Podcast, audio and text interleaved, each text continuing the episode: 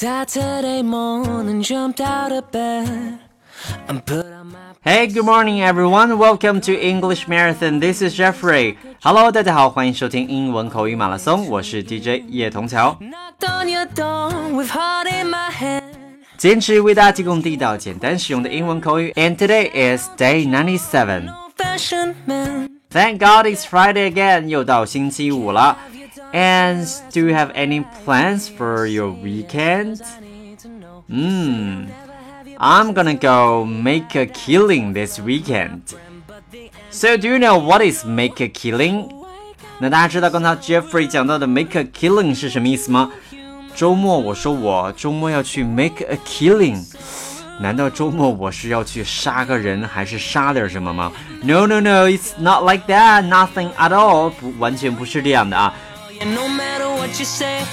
那今天要和大家介绍的这个 kill 这个词呢，杀死啊，听起来好像是杀气腾腾的，给人不祥的感觉。但是我们要讲的 make a killing 却完全跟杀没有关系了啊。那 make a killing 指的是什么意思呢？接下来我们先听一个例句来揣摩一下它的意思，看大家是否可以听明白。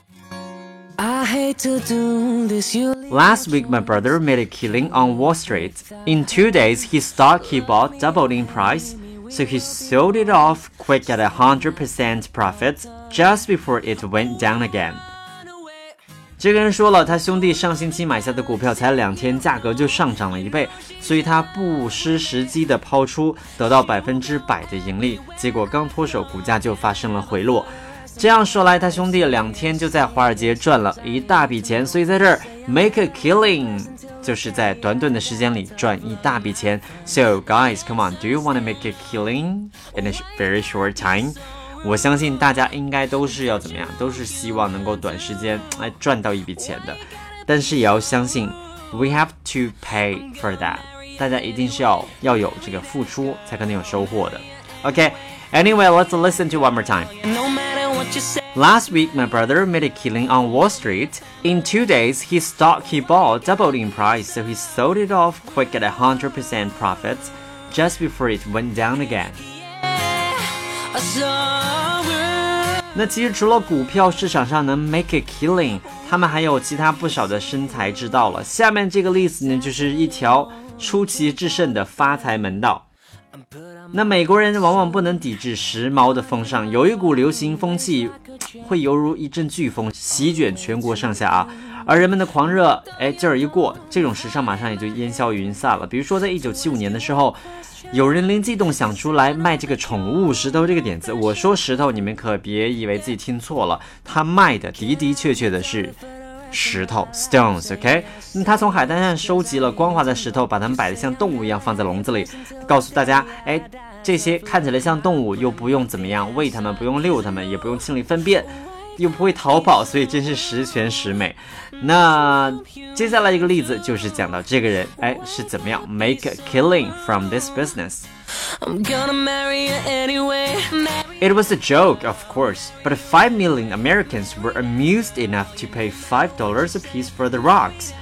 And a man who dreamed up the idea really made a killing. 他说，当时销售宠物石头真是个逗乐的笑话，但是美国有五百万美国人啊，竟然愿意花五美元去买一个宠物石头。而那个突发奇想的人也着实是赚了一大笔， 所以想想要发财真的路子还不少啊。Come on, let's listen to it one more time. It was a joke, of course, but five million Americans were amused enough to pay five dollars a piece for the rocks. And a man who dreamed up the idea really made a killing. So here, made a killing 也就是 make a fortune，赚了一大笔钱的意思。All right. Besides killing, the other one we're going to talk about is dressed to kill. 那 dressed to kill 当然不是指穿上这个蒙面的紧身衣啊，像中国的这种古装啊，这个大侠们都穿上这个黑衣服去杀人。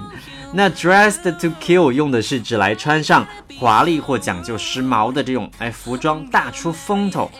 可能会有人想不通这个习惯用语的来历啊。那有一种解释呢，是如此漂亮的打扮，见了，让别人见了之后都会怎么样？就就是感觉倾倒销魂呐。 那人们说某人 dress to kill，通常的含义是这个人精心打扮，为了吸引异性的这个注意了。比如说接下来这个例子，我们来听一下。Pete usually wears jeans and a t-shirt, but last night it was hard to recognize him. He was dressed to kill because he finally got a date with that blonde he's admired for so long. OK，Pete、okay, 呢通常总是穿什么牛仔和 T-shirt，但是昨晚你简直就认不出他了，打扮的帅极了，因为他倾心已久的那位金发小姐终于同意跟他去怎么样？Go out on a date，约会了。Let's listen to one more time. Pete usually wears jeans and a t-shirt, but last night it was hard to recognize him. He was dressed to kill because he finally got a date with that blonde he's admired for so long. So here, dressed to kill 指的就是打扮的非常漂亮了，非常帅气。那让我们再来听一个 dress to kill 这个习惯用的例子好了。这当然这次说的是一个女孩 Mary。It took Mary two hours to get ready, but it was worth it. She was dressed to kill and a center of attention. Everyone was saying she was the most beautiful woman at the prom. Mary 为了参加毕业舞会，花了两个钟头去打扮呐、啊。当然，这个功夫不负有心人，穿的美丽动人，成为大家哎这个焦点。都说她是舞会上毕业舞会上最漂亮的女生了。One more time with this one. It took Mary two hours to get ready, but it was worth it. She was dressed to kill and the center of attention. Everyone was saying she was the most beautiful woman at the prom. So have you ever dressed to kill before？那大家有没有 dressed to kill 呢？或者是周末要去怎么样 make a killing？那不管大家周末是要 make a killing 还是 dressed to kill，都希望大家有一个 nice weekend。OK，so、okay? that's all for today. This is Jeffrey from English Marathon, and I hope you enjoyed my program. And I will see you on next Monday. See you guys. Bye bye. Why you gotta be so rude? I'm gonna marry you anyway. Marry that girl. Marry you anyway. Marry that girl. Yeah, no matter what you say. Marry that girl. And we'll be a family. Why